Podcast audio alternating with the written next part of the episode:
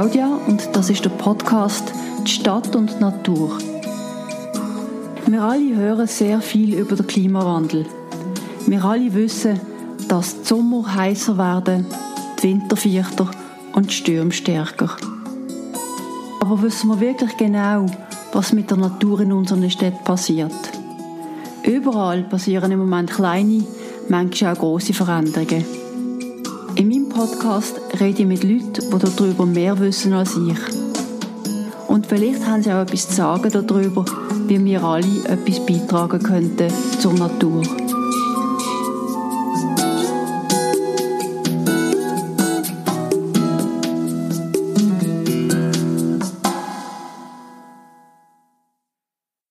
Die Familiengärten oder die privaten Gärten in der Stadt sind während der Covid-19-Pandemie ganz besonders wichtig für viele Leute. Auch der Wald in der Nähe oder der Weg entlang vom Fluss oder vom See. Lockdown oder Homeoffice, irgendwann hat man einfach raus müssen. In dieser Folge geht es um die Natur als Ressource für die psychische Gesundheit vom Mensch. Warum uns die Natur ganz allgemein und speziell auch die Gärten entstressen, darüber rede ich mit der Nicole Bauer, mit einer Umweltpsychologin von der WSL, der Eidgenössischen Forschungsanstalt für Wald, Schnee und Landschaft von der ETH. Doch ich würde gerne ein bisschen anders anfangen, und zwar mit meiner Mutter. Sie ist 86 Jahre alt und hat mehr als 50 Jahre auf dem Bruderholz oben bei Basel gärtnert. Sie ist ursprünglich aus Italien und hat wirklich die schönsten Tomaten vor allen gehabt. Sie ist die ganze Zeit während dem Lockdown daheim gesessen und hat etwa am zweiten Tag, wo man endlich wieder raus dürfen, im kleinen privaten Garten hinter ihrem Haus einen Baum umgelassen. Wir sind auf ihrem Balkon gestanden und haben auf das bisschen Land oben geschaut und sie hat gesagt, das ist Rosmarin. Wenn ich dort hineinschaue, in dieser Rosmarin, bin ich, äh, ich, ich sehe daheim, ich sehe, meine Mama hat einfach auch gehabt. Und äh, es sind Rosmarin, die ich selber gezogen habe. Das heisst, ein Rosmarin-Zwiegel im Wasser da. Und sobald das Pflanz Würzeli gemacht hat, habe ich einfach dort gepflanzt. Also, jetzt hat der Rosmarin wächst viel, viel besser ohne den Hibiskus, der nur Schatten und Nähre unterdurch genommen hat. Und genau das Gleiche, der Hortensie ist genau das Gleiche. Vorher habe ich immer eine Hortensie gesetzt und ist immer kaputt gegangen. Entweder hat der Hibiskus nicht vertreibt oder was. Und dann jetzt, jetzt, sieh es, ist ganz schön. Der Hibiskus habe ich einfach zuerst abgesagt, so und so viel aufgetragen, fortgegeben. Und dann gedacht, ja, die Wurzeln müssen raus, sonst kann ich überhaupt nicht pflanzen dort drinnen. Und dann habe ich einfach mein Werkzeug genommen in den Keller, Spattissäge und, und Schust und, und Beile.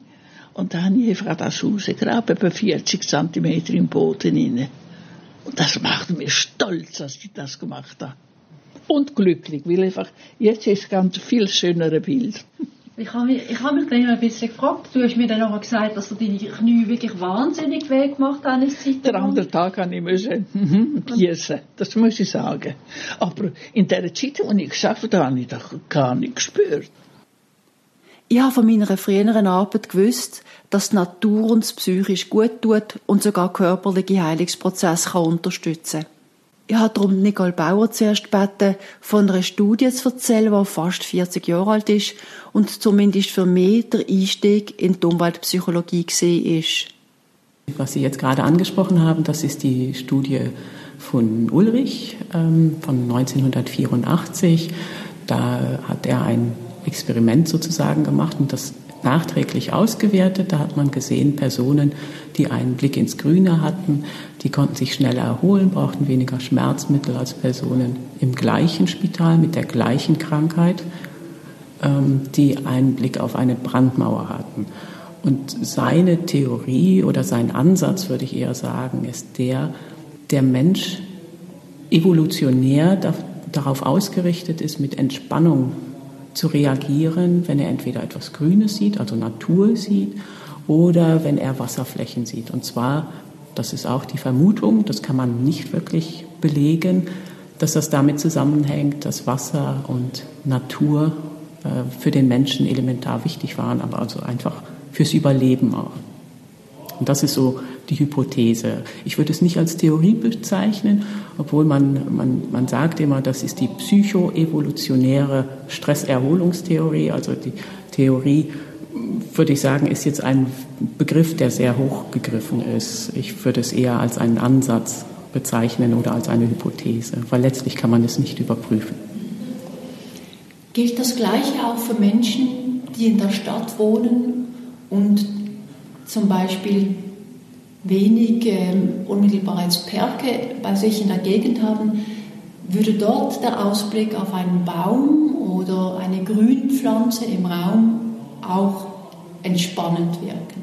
Ja, absolut. Dazu gibt es auch Studien. Es gibt auch Studien dazu ähm, zum Beispiel zu Arbeiten in bepflanzten Räumen. Also Personen sind fokussierter, effizienter, wenn sie in Räumen arbeiten, wo etwas Grünes ist. Und das Gleiche gilt auch für den Ausblick aus dem Fenster. Also es gibt ähm, grundsätzlich einige Hinweise darauf, dass es von Vorteil ist, wenn man einen Blick ins Grün hat.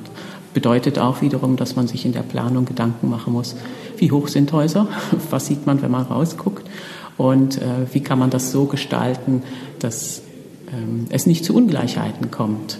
Also dass beispielsweise einige Personen immer nur den grauen Hinterhof sehen und andere Personen vielleicht die betuchter sind und sich teurere Wohnungen leisten können, dann auf einen Stadtpark gucken können. Also man kann sagen, dass hier die Stadtplaner und die Architekten mal in der Pflicht wären, dafür zu sorgen, dass in irgendeiner Weise Natur in der Planungsphase eine Rolle spielt. Das ist absolut wichtig, ja. Und da gibt es natürlich auch ganz viele Zusammenarbeiten, sehr viel Kooperation, sehr viele Ansätze, das zu koordinieren.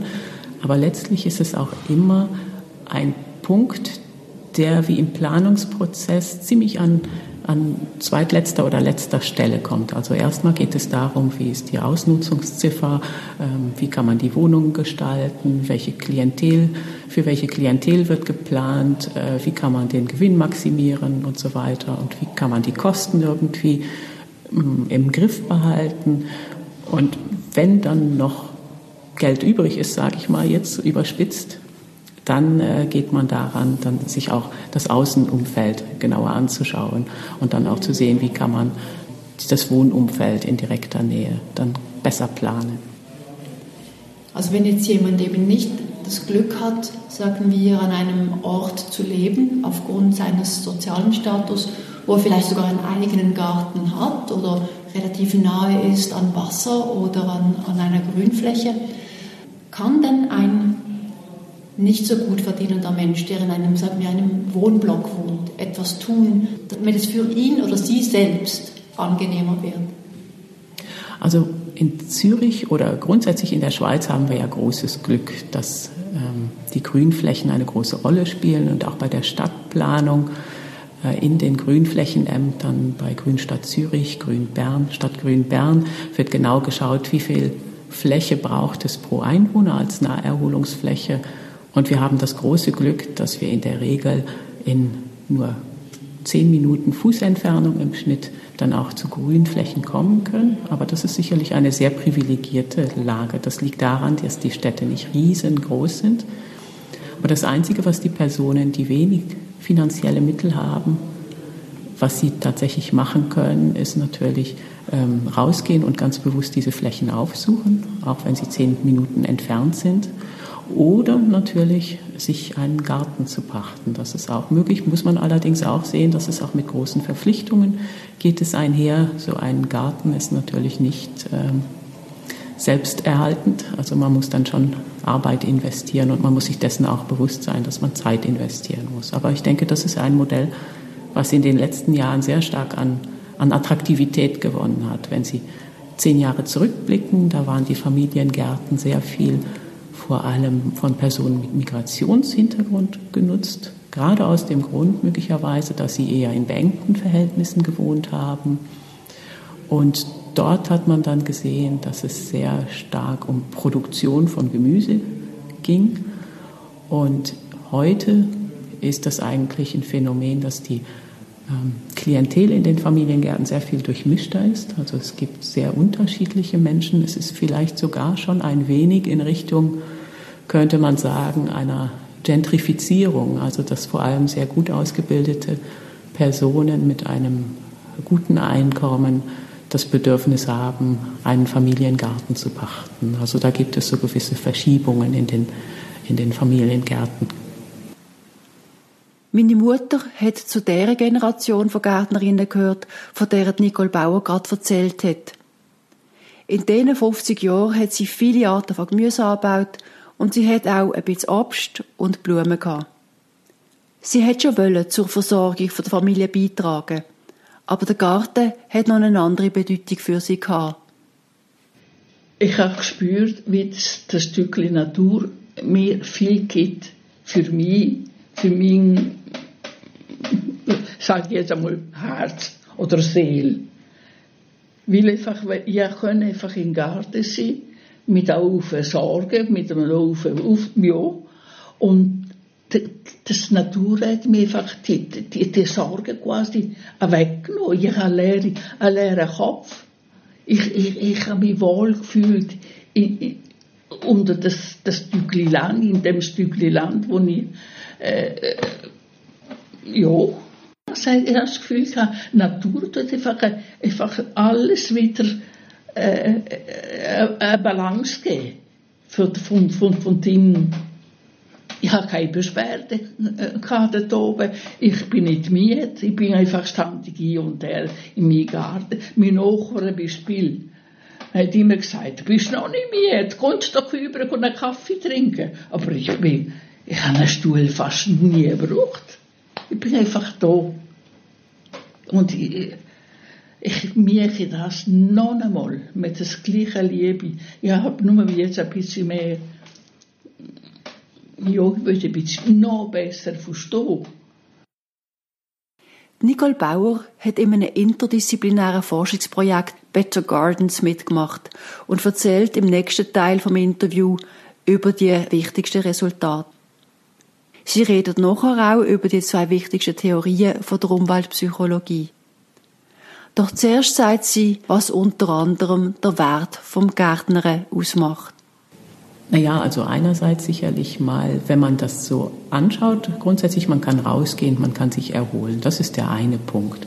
Das kann man aber auch im Wald machen. Dafür braucht es eigentlich keinen Garten. Aber wenn Sie sich anschauen, was macht man im Garten, dann ist das einfach auch eine ganz andere Tätigkeit. Wenn man sieht, man pflanzt etwas, man sät etwas, man sieht, wie etwas entsteht, man produziert etwas, man gestaltet etwas. Das sind alles so Tätigkeiten, die dazu führen, dass man sich als selbstwirksam wahrnimmt. Das heißt, man ist in der Lage, etwas zu erreichen. Man lässt etwas wachsen. Man hegt und pflegt etwas und es entsteht etwas Schönes, an, an dem man sich dann erfreuen kann. Und das, glaube ich, ist der große Unterschied, wenn man sich anschaut, äh, was passiert, wenn man in einen Garten geht und dort tätig ist oder was passiert, wenn man beispielsweise in einem Wald spazieren geht.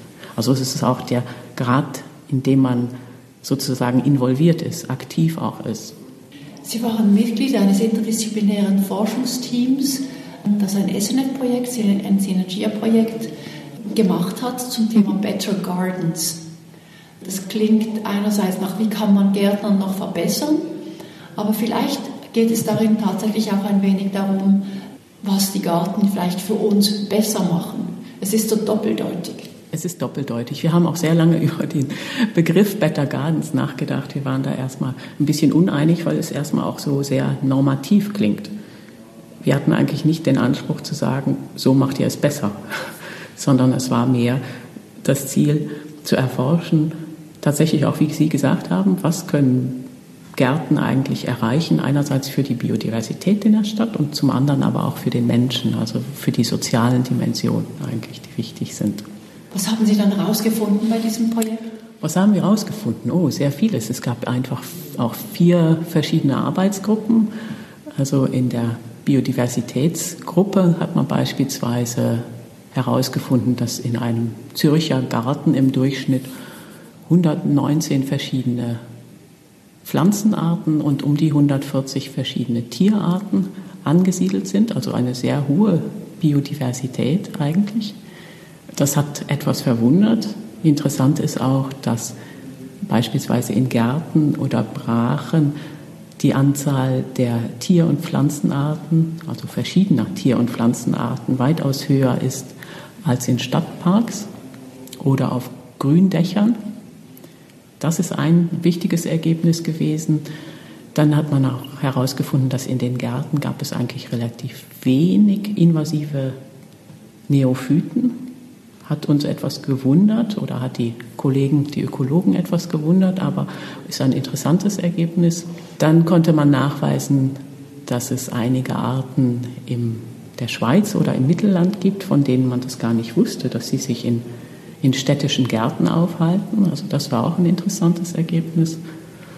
Und was jetzt so eher das Sozialwissenschaftliche angeht, da hat man so wie vielleicht so zwei, drei Haupterkenntnisse. Das eine war, dass die Personen durch ihren Aufenthalt entweder in ihrem Privatgarten, also im Hausgarten oder im Familiengarten, sich entspannter fühlten nachher. Also dass es eine positive Wirkung auf, das, auf die Entspannung hatte. Das ist ein wichtiges Ergebnis und interessanterweise ist das so, dass es besonders ausgeprägt war bei den Familiengärtnern. Und ein weiteres, eben auch wichtiges Ergebnis im Zusammenhang mit der Biodiversität, das war, dass je diverser der Garten ist, also je höher tatsächlich die Biodiversität in diesem Garten ist, umso erholsamer wird er bewertet von den Personen. Das heißt, je mehr verschiedene Pflanzenarten, je mehr verschiedene Gemüsearten, umso erholsamer empfinden die Gärtner ihren Garten. Das bedeutet ja auch dadurch, wenn man jetzt gezielt die Diversität in den Gärten erhöht, wird das auch einen positiven Einfluss auf die Erholung haben. Und das bedeutet auch wieder, dass man sehen müsste, dass die Gärten eher extensiv bewirtschaftet werden und nicht intensiv mit großen Rasenflächen und, und vielleicht nur äh, der Produktion von Kohlköpfen oder so. Also dass man wirklich darauf achten muss, dass es verschiedene Strukturen hat und ähm, auch sehen sollte, dass es extensiv bewirtschaftet wird. Nicht jede Woche der Rasen gemäht wird beispielsweise. Heißt das, dass es eigentlich in Anführungszeichen emotional befriedigend ist, wenn der eigene Garten eine Vielfalt hat. Also zum Beispiel das ganze Jahr hindurch irgendetwas blüht, etwas wächst und dadurch eigentlich auch automatisch eben nicht monokulturell nur Rüebli oder nur Kartoffeln zur Selbstversorgung gezüchtet werden. Also ob das emotional befriedigender ist, das ist so ein bisschen die Frage. Das konnten wir da gar nicht, dem konnten wir eigentlich so genau nicht nachgehen. Das ist ja auch immer die Frage, was man für einen Anspruch an den eigenen Garten hat. Aber es ist sicherlich auf jeden Fall so, dass diese Gärten, die divers sind, wo es viel Verschiedenes gibt, die sind wie auch ansprechender und interessanter für den Menschen. Es gibt dort mehr zu entdecken. Und das ist auch ein wichtiges Kriterium, wenn man die Erholungstheorien anschaut. Ähm, so dieses Mystery, dass es etwas zu entdecken gibt, etwas, was ich vielleicht noch nicht kenne oder Vielfalt, ist grundsätzlich etwas, was sehr dazu beiträgt, dass man sich an einem Ort erholen kann. Und das Gegenteil sind natürlich genau diese intensiv bewirtschafteten Gärten, wo man sieht, da ist, sind so und so viele Reihen Zwiebeln und dann kommt der Salat und ja, das alles sehr einheitlich und sehr monoton wirkt. Können Sie vielleicht ganz kurz umreißen, was es für Konzepte sind, wie, wie sie sich unterscheiden? Mhm. Das eine ist die sogenannte psychoevolutionäre Stresserholungstheorie. Da geht man davon aus, wenn der Mensch gestresst ist und er ist konfrontiert entweder mit etwas Grünen oder mit Wasserflächen, dann entspannt er sich. Und man hat die These, dass das daran liegt, dass der Mensch auf Wasserflächen und auf Natur angewiesen war und die sein Überleben sicherten. Und dadurch kommt es dann beim Menschen, wenn er das sieht, ist er entsprechend getriggert und kann sich dann entspannen. Das ähm, kann man dann auch messen anhand von äh, Hautleitfähigkeit oder von Stresshormonen kann man das messen. Und das zweite ist die sogenannte Attention Restoration Theory, die Aufmerksamkeitserholungstheorie und die besagt, dass unsere kognitiven Ressourcen sehr beschränkt sind und wenn wir den ganzen Tag uns jetzt auf etwas konzentrieren müssen, also beispielsweise wenn Sie mir zuhören, dann kommen Sie irgendwann an einen Punkt, wo das sehr anstrengend wird und wo Sie dann vielleicht anfangen, mit den Gedanken abzuschweifen und dann die Einkaufsliste denken, die Sie noch abarbeiten müssen oder andere Sachen. denken und es wird dann immer schwieriger, die Aufmerksamkeit zu fokussieren. Das braucht Energie und an irgendeinem Punkt geht es nicht mehr und man muss sich erholen. Soweit erstmal die Theorie und dann gibt es da noch Hinweise, wie sollte eine Umwelt aussehen, damit man sich am besten erholen kann oder wie soll die Umwelt gestaltet sein, die besonders erholungsfördernd ist. Und da gibt es relativ allgemeine Merkmale, die wichtig sind. Das eine ist dann ähm, das Being Away, also das ist so ein, eine bestimmte Alltagsferne. Das heißt, dort, wo ich mich erhole, soll es nicht genauso aussehen wie dort, wo ich arbeite, also dass man vielleicht auch mit den Gedanken wegkommt und nicht so sehr auch in seiner Arbeitswelt weiterhin verhaftet ist. Dann gibt es die Fascination. Diese Umwelt, die sollte mich faszinieren. Das ist etwas, was in der Natur relativ schnell und gut funktioniert. Wenn Sie an einen Regenbogen denken beispielsweise, ist man immer wieder von dem fasziniert. Oder wenn Sie sehen, wie plötzlich im, im Frühling die Bäume anfangen zu blühen. Das sind alles so, so faszinierende Sachen, die unsere Aufmerksamkeit sehr stark fesseln. Dann ähm, ein weiterer wichtiger Punkt ist dann noch die Kompatibilität. Das sollte mit meinen Wünschen und Bedürfnissen in Einklang sein. Das ist relativ klar. Wenn ich einen bestimmten Landschaftstyp nicht mag, beispielsweise wenn ich keine Weinberge mag, dann sollte ich mich dort nicht erholen gehen. Und dann ähm, gibt es noch das vierte Konzept. Genau, Extent ist nämlich dann auch das Wichtige, ein weiteres wichtiges ähm, und zwar besagt das, dass die Umwelt eine gewisse Weite haben muss. Das heißt, man darf sich dort nicht eingesperrt fühlen. Und wichtig ist dann auch, dass man weiter blicken kann. Und das ist noch ein wichtiges Merkmal auch für Umwelten, in denen man sich gut erholen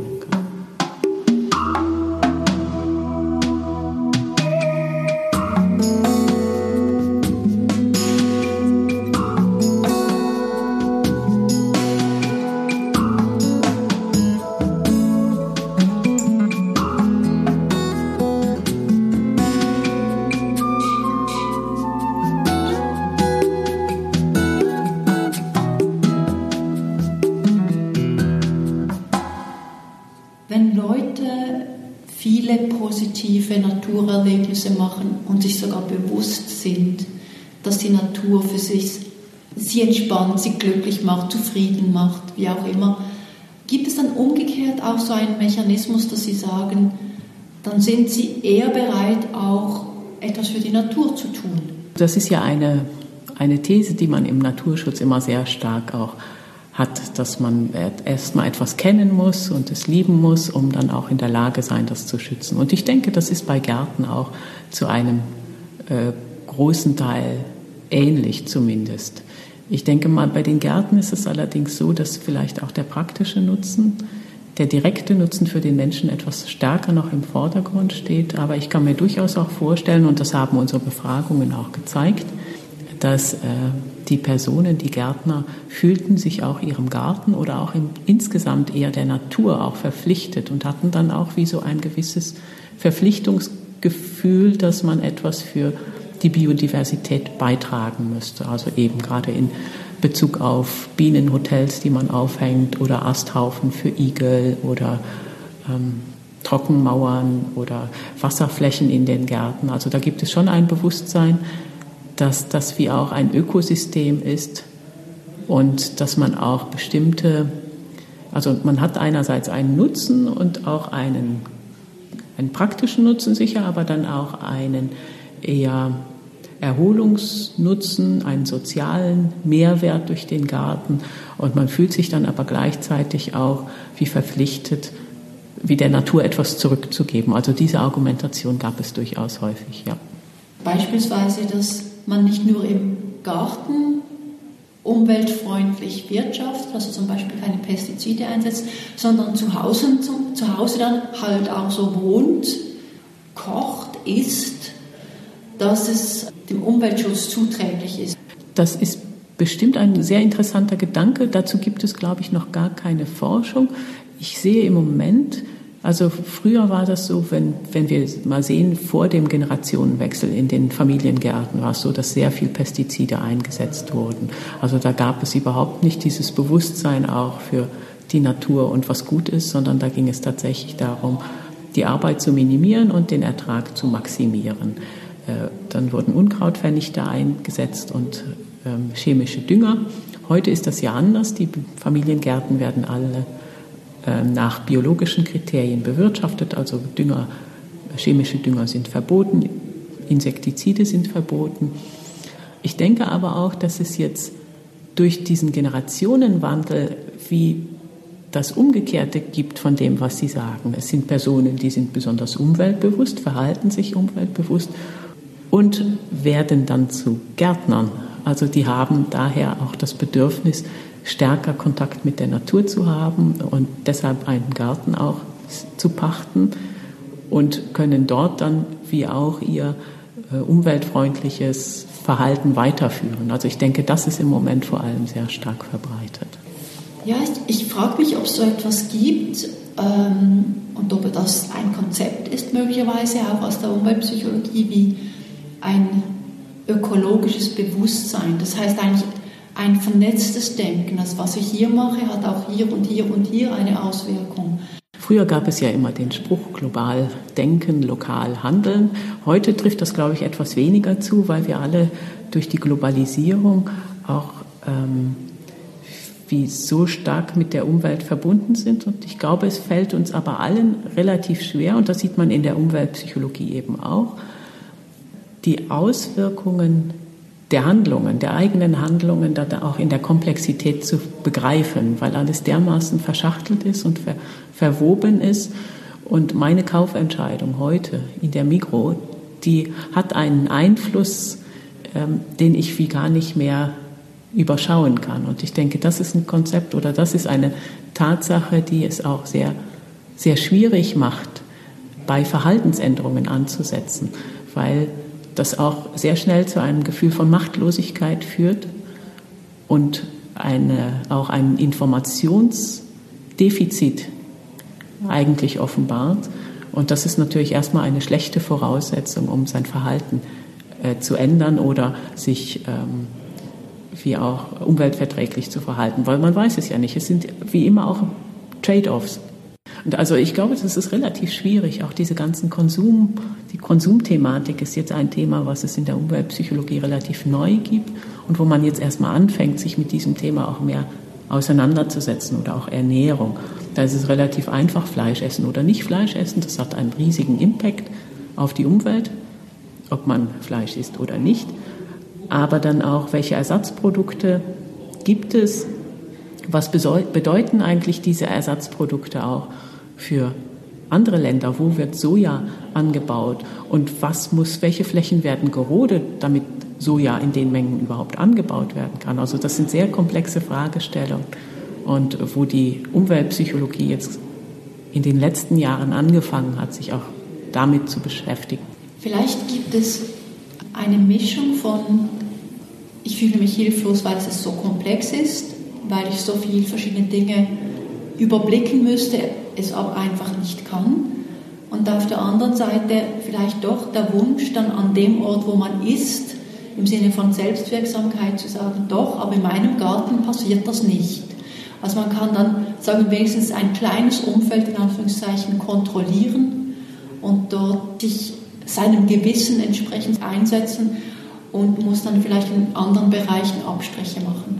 Ich denke, das hilft sicherlich, wenn man sieht, dass man sich im Garten konsistent umweltbewusst verhalten kann, dass man relativ genau weiß, was sind die Richtlinien, woran muss ich mich halten, was ist günstig, was ist ungünstig, dann ist es sicher auch leichter zu ertragen für jemanden, der sehr umweltbewusst ist, dass man sich in anderen Bereichen vielleicht trotz guten Willens nicht immer so verhalten kann, weil man möglicherweise auch gar nicht die komplette Information hat, die man bräuchte, um eine Kaufentscheidung ähm, sehr bewusst fällen zu können. Oder auch einfach nicht die Ressource Zeit hat, um sich für jedes Produkt genau zu überlegen, was ist die Umweltauswirkung, wenn ich Produkt A oder Produkt B kaufe jetzt.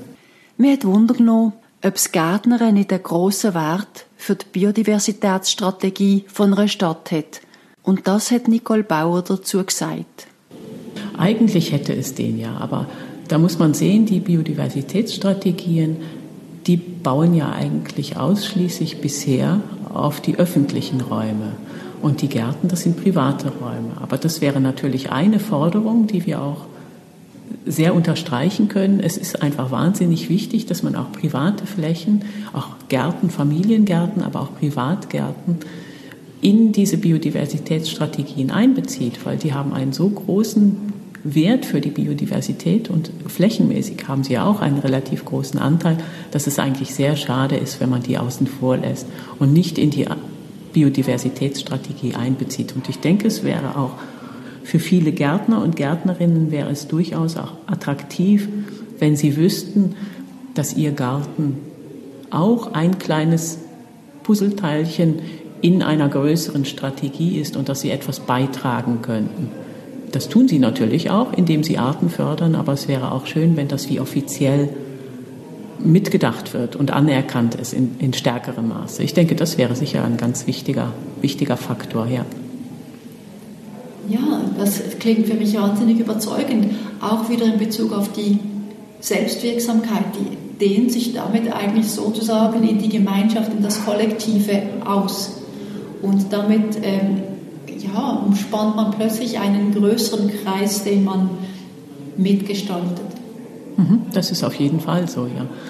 Interessant ist ja auch noch, darauf sind wir noch gar nicht zu sprechen gekommen. Wir sind jetzt immer über den Gesundheitsnutzen haben wir gesprochen. Zur Gesundheit gehört dann aber auch so die soziale Gesundheit. Und äh, das war auch interessant. Bei den Familiengärten sagt man ja immer, die sind von Einzelpächtern genutzt und das ist schade um das Land. Das ist ja schade. Dann ist eine Person, die nutzt das dann halt und die hat einen gewissen Nutzen und die kann sich dort erholen, aber die Allgemeinheit, die profitiert eigentlich nicht davon. Und das ist nicht ganz richtig, haben wir gesehen. Zum einen dadurch, dass die Arten natürlich gefördert werden, zum anderen haben wir aber auch gesehen, dass die Gärtner und Gärtnerinnen sowohl in den Privatgärten als auch in den Familiengärten sehr viel Besuch empfangen. Das mag jetzt im Sommer 2020 anders gewesen sein, wo man mehr auf Distanz achten musste. Aber grundsätzlich ist es so, dass diese Flächen dann nicht nur von einem Gärtner oder einer Gärtnerin genutzt werden, sondern tatsächlich von ganzen Familien. Und es gab etwa ein Viertel der Personen, die wir befragt haben in den Familiengärten, die hatten in den vergangenen drei Monaten dann mehr als zehn Personen in den Garten eingeladen. Und das bedeutet natürlich, dass wahnsinnig viele Leute von diesem Garten profitieren können. Und das wiederum heißt natürlich auch, dass es noch einen Aspekt mehr, wieso man die Familiengärten auch Teil einer Biodiversitätsstrategie werden lassen sollte. Ja, gerne. Das habe ich zumindest so gesehen oder auch gehört. Ähm, die lernen auch voneinander. Wie machst du das mit deinen Tomaten? Wie machst du es, wenn du diese Laus oder diesen, äh, diesen Pilz hast? Wie machst du das? Es gibt also auch gemeinsame Lernprozesse, die sind ja auch sozial.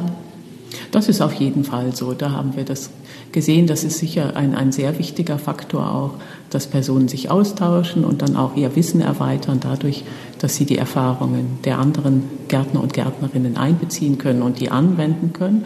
Auf der anderen Seite haben wir aber auch gesehen, dass das auch einen gewissen Druck machen kann, also einen gewissen sozialen Druck machen kann. Wie bewirtschaftet der Nachbar den Garten? Da kann es schon auch zu Konflikten kommen. Das ist nicht immer alles nur ganz einfach. Interessanterweise haben wir aber vor allem gesehen, dass der Garten vor allem für Privatgärtner, also Leute, die einen Hausgarten haben, ähm, stressiger ist als für die Familiengärtner. Wir hatten eigentlich erwartet, wegen der Familiengartenverordnungen und auch Wegen des, der aufmerksamen Nachbarn gäbe es vielleicht vor allem in den Familiengärten Konflikte, wie jemand den Garten bewirtschaftet, dass man sagt, ah, das geht jetzt überhaupt nicht, dass du da jetzt nicht äh, wöchentlich deinen Rasen mähst, das müsstest du viel öfter tun und schau mal, das, das Unkraut, das versamt doch und was passiert jetzt. Das ist aber viel weniger der Fall als in den Privatgärten. Das hat uns erstmal ein bisschen gewundert, aber ist eigentlich sehr logisch nachvollziehbar. Zum einen ist es eine andere Klientel, Personen, die ein Haus haben und einen Garten. Bei denen kommt der Garten meistens als Zusatz dazu. Die wollen eigentlich das Haus und kriegen dann halt noch den Garten und müssen sich darum kümmern, ob sie das jetzt so gerne machen oder nicht. Und auf der anderen Seite ist es natürlich so, dass sie auch das permanent sehen. Wenn Sie aus dem Fenster schauen, sehen Sie, in welchem Zustand der Garten ist. Das stresst Sie dann vielleicht auch. Und die Nachbarn sind natürlich auch sehr nah dran und das hat vielleicht dann, der Privatgarten hat dann auch noch stärker eine identitätsstiftende Funktion. Das heißt, es ist dann auch viel wichtiger, wie dieser Garten aussieht und was für ein Bild er von mir vermittelt, als wenn ich irgendwo in 15 Minuten Entfernung ein Familiengartenareal habe und das weniger mit mir in Verbindung gebracht werden kann. Im letzten Teil vom Interview habe ich noch ein bisschen mehr über die politische Bedeutung von der Umweltpsychologie reden. Zum Beispiel für Nachhaltigkeitspolitiken. Die Umweltpsychologie, das ein Merkmal ist ja vor allem, dass sie sehr stark problem- und anwendungsorientiert ist. Und das ist im Prinzip der Punkt, der auch dazu führt, dass sie sehr stark auch eine praktische Relevanz hat für entsprechende Politiken, auch für Nachhaltigkeitspolitiken und da sehr viel Erkenntnisse beitragen kann. Und das gibt es auch durchaus, wobei das immer nicht disziplinär abläuft natürlich. Umweltpsychologen arbeiten immer mit sehr vielen verschiedenen Disziplinen zusammen. Das können Architekten sein, das können Gesundheitswissenschaftler sein, es können Epidemiologen sein, es können Klimaforscher sein und so weiter. Das ist also immer ein sehr diverses Feld, aber es ist tatsächlich so, dass die empirischen Ergebnisse der umweltpsychologischen Studien dann auch sehr stark in entsprechende Politiken einfließen. Also im Dialog vor allem.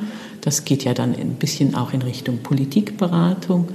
Und das dauert zwar immer eine ganze Weile, bis Erkenntnisse dann auch umgesetzt werden, aber das ist schon so, dass auch immer diese Erkenntnisse dann eingespeist werden in entsprechende Prozesse aus Ihrer Perspektive, wovon müsste die Schweiz noch etwas mehr haben, wenn man es rein umweltpsychologisch schaut?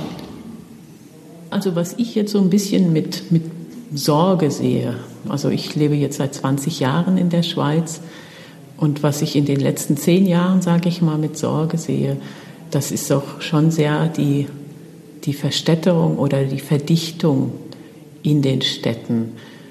Wir sind jetzt noch hier gar nicht so weit wie in angelsächsischen Ländern, wo es sehr stark auch so eine Health Inequalities gibt, also wo Personen mit geringem Einkommen ganz schlechte Wohnlagen auswählen müssen, weil sie sich anderes nicht leisten können. Aber ich sehe schon auch, dass es hier Verdrängungsprozesse gibt und dass das dann auch immer stärker ein Thema wird in den Städten. Also es wird sehr stark verdichtet. Das ist einerseits zum Teil problematisch für die Biodiversität, nicht, nicht immer, weil wir haben gesehen, auch kleine Gärten können eine sehr große Biodiversität beinhalten. Alte Gärten vor allem, die haben mit ihren, mit den Bäumen sind sie sehr wichtig, gerade auch für die Vögel. Also das ist ein Punkt, der vielleicht weniger problematisch ist. Problematisch ist aber vor allem, dass Personen dann wie auch zu wenig äh, grünes Wohnumfeld haben oder dass Personen tatsächlich aus der Stadt verdrängt werden, aus äh, finanziellen Gründen eigentlich. Wir sehen, dass ganz viele Familiengärten sind Bauerwartungsland und wir haben in der Stadt Zürich in den letzten Jahren gesehen, dass sehr viele aufgehoben wurden und diese Flächen werden dann bebaut. Das ist klar, dass man Flächen braucht zum Bebauen, wenn eine Stadt wächst. Aber es führt sehr häufig dann auch dazu, dass das vor allem auch Personen trifft, die sozial schwächer sind, die sich vielleicht dann nicht in der Wohnumgebung mehr ein Haus oder eine, also eine Wohnung leisten können und die dann eben auch mit ihren Gärten ein sehr wichtiges soziales Umfeld auch verlieren. Es geht dann nicht nur um den, diese 200 Quadratmeter Fläche, die sie gepachtet haben und um das Gemüse, was sie ernten, sondern es geht dann sehr stark auch um die sozialen Kontakte, die bei ihnen wegbrechen. Und das sehe ich so ein bisschen mit Sorge, dass man da wenig Strategien hat, wie man besser auf solche Herausforderungen reagieren könnte. Also Sie kennen das wahrscheinlich aus, auch aus Bern, dass dann Familiengärten aufgehoben wird, dann werden zum Teil Wohnblöcke dort gebaut. Diese sind dann aber häufig unerschwinglich für den Personenkreis, der früher in der Gegend gewohnt hat. Und das sehe ich so ein bisschen mit Sorge. Und ich denke, da müsste man sich etwas einfallen lassen, dass man nicht am Ende auch eine starke gesellschaftliche Segregation hat. Wir haben zum Glück noch nicht so eine große Schere zwischen Leuten, die wenig und solchen, die viel verdienen. Die Quartiere sind noch sehr durchmischt, aber gerade diese Durchmischung auch der verschiedenen Lebenswelten und der verschiedenen sozialen Milieus, die weiter zu fördern, ich glaube, das wäre ein großes, großes Anliegen oder ein, ein wichtiger Punkt, der in der Stadtplanung dann auch stärker berücksichtigt werden müsste. Es gibt da noch eine dritte Partei dabei, das ist sozusagen die, die Natur. Die hat selbst keine Stimme. Wir wissen heute, dass die Natur enorm viel sogenannte Ökodienstleistungen erbringt und eine ist Entspannung, oder wie Sie schon mehrmals gesagt haben. Aber es gibt vielleicht zu wenig Lobby für die Natur in, in, den, in den Verwaltungen, bei Investoren, die von architektonischen Projekten es gibt da auch eine, ja, eine fehlende Stimme. Und das ist natürlich auch der Grund, wieso solche Projekte wie unser Better Gardens Projekt beispielsweise auch wichtig sind. Wir haben ja vorher auch mit Stadtverwaltungen gesprochen, mit Grünflächenämtern, was für sie wichtige Fragestellungen waren. Und das waren genau auch solche Fragen. Ja, was, was bringt denn eigentlich so ein Familiengartenareal? Was ist es denn? Was ist denn der Mehrwert? Was sind die Ökosystemleistungen, die es bringt? Um das dann auch irgendwie aufwiegen zu können und auch Argumente zu haben gegen eine andere Stimme, die sagt, ja, wir brauchen aber unbedingt dort jetzt Wohnungen oder wir brauchen unbedingt dort ein Stadion oder wir brauchen was auch immer, Bürogebäude. Und um das aufwiegen zu können, sind natürlich genau solche Projekte auch wichtig, die das gesamtheitlich erfassen. Einerseits die Biodiversität, dann auf der anderen Seite aber auch, welche Ökosystemdienstleistungen gibt es sonst noch? Also gerade auch im, im Bereich des Menschen. Also was ist für den Menschen, für den im Prinzip wichtig an diesen Gärten? Und das ist notwendig, um da diese Balance auch wie neu definieren zu können und dass es auch Argumente gibt. Weil ansonsten ist es natürlich einfach. Man kommt immer, ja, man braucht aber logischerweise Wohnungen, wenn mehr Leute kommen, dann gibt es mehr Steuerzahler und das ist alles ganz klar nachvollziehbar und das ist die Welt der harten Fakten und der harten Zahlen und deshalb ist es umso wichtiger, dass man auch nicht nur das Gefühl hat, ja, so ein Garten, der hat ja auch schon einen Nutzen, sondern dass man das dann auch mit Zahlen belegen kann. Das ist genau Interessanterweise gibt es auch ganz viel, viel Forschung zu, zu Brachen, das in dem Zusammenhang ja auch wichtig ist. Es werden neue Gebäude gebaut, neue Wohnungen gebaut. Meistens gibt es dann äh, wenig Kreativität für die Außenflächen, was man dann auch machen kann. Es geht häufig darum, dass es finanziell stimmt, also dass der Unterhalt wenig kostet. Das ist immer ein wichtiger Faktor fürs Facility Management, dass die Kosten nicht zu hoch werden. Und man hat ja dann im Prinzip auch wie eine, eine Brache erstmal, die dann angeeignet wird und wo dann sehr verschiedene und kreative Ideen dann auch entstehen. Man sieht das auch hier häufig in der Stadt Zürich auch bei Zwischennutzungen, entsprechend dann auch partizipativ umgestaltet werden können oder eben auch nicht gestaltet werden können. Und das wäre vielleicht noch ein Thema, was mir jetzt auch noch in den Sinn kommt. Haben wir gerade angefangen, über Brachen zu sprechen.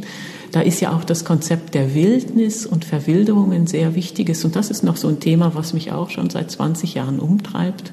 Und das Thema finde ich deshalb so spannend, weil die Grundfrage da eigentlich ist, wie gehen wir mit der Natur um und was passiert mit uns, wenn wir aufhören, alles kontrollieren zu wollen. Also was geschieht mit der Natur, wenn wir uns zurücknehmen? Wie, wie entwickelt sie sich?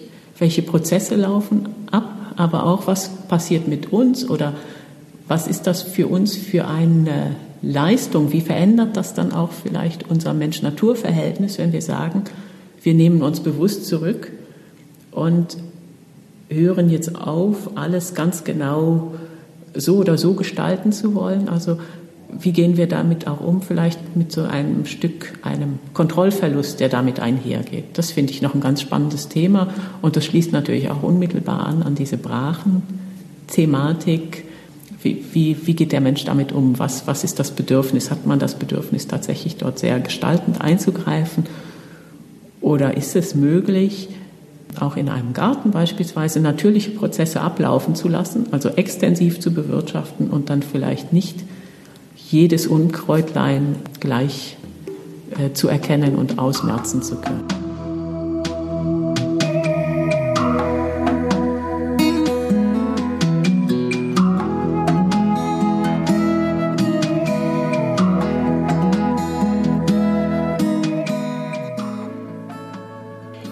Einer der nächsten Folgen wird ich nochmal auf das Thema Gärtner zurückkommen, von einer bisschen anderen Perspektive. Aber etwas wird ich jetzt schon verraten. Offenbar hat die Corona-Pandemie dazu geführt, dass noch viel mehr Leute in der Schweiz einen Garten wollten. Die Warteliste zum Beispiel in Bern ist länger geworden. Das ist die dritte Folge von Natur und Stadt gesehen und ich hoffe, dass sie Ihnen gefallen hat. Ich danke der Nicole Bauer ganz herzlich für ihre Zeit und meiner Mama dafür, dass sie wegen ihr einen Garten heute so richtig schätzen kann. Wenn es Ihnen gefallen hat, dann bitte weiterempfehlen. Ich würde mich freuen, wenn Sie auch das nächste Mal wieder dabei sind.